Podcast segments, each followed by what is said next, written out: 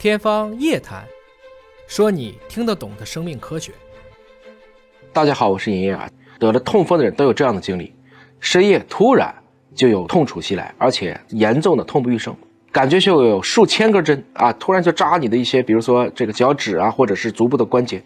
这个就是高尿酸血症所引起的痛风，一种让特别是男性用户特别头疼的疾病。这个情况在我们营养大幅度提升以后啊，并不少见。据统计，每一百个人当中，就十三个人他的血尿酸是偏高的，尤其是在沿海地区，因为你吃海鲜或者是喝啤酒的可能性都高，这样的男性更容易被关爱。即使没有出现痛风的症状，这些高尿酸也像是一个无声的杀手，悄无声息的会损害我们的身体。所谓千里之堤毁于蚁穴，没有排出的尿酸盐会在肾脏当中沉积，可引发肾脏的疾病和肾结石等问题。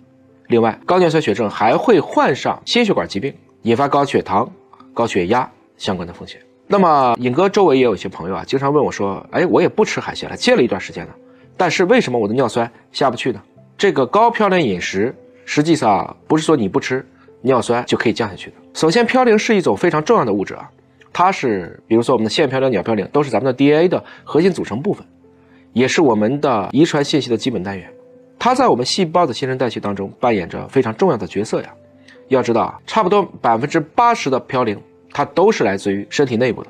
换言之，只有百分之二十的嘌呤实际上是可以通过调节食物来控制的。所以，你想通过控制饮食来缓解高尿酸血症，这个是很难的。那么，如何去缓解高尿酸血症呢？解铃还需系铃人，要纠正我们的代谢平衡，这个才是关键。华南师范大学和广东省中医院发表在 NPJ 上的一篇研究。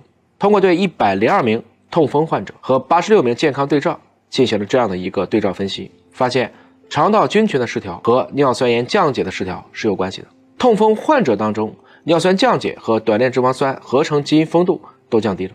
也有研究表明呢，通过调节肠道微生态的方式，也就是说你补充益生菌、益生元是可以改善高尿酸相关的症状的。通过增加有益菌、降低有害菌、抑制嘌呤。转化为尿酸关键酶的活性，这样的话对高尿酸就有一定程度的缓解。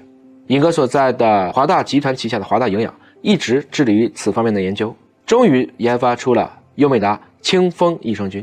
通过减少像嘌呤这样的原料吸收，抑制尿酸的合成，并促进其排出，通过这样三管齐下的方式来维持体内血尿酸的稳定。如果有这方面的困扰，不妨您试一下清风益生菌。感受一下清风徐来、水波不兴的惬意，不再是忧虑缠身。在这样一个世界痛风日，希望更多的人能够远离痛风的困扰。您还有哪一些降酸的小妙招呢？欢迎在评论区留言讨论。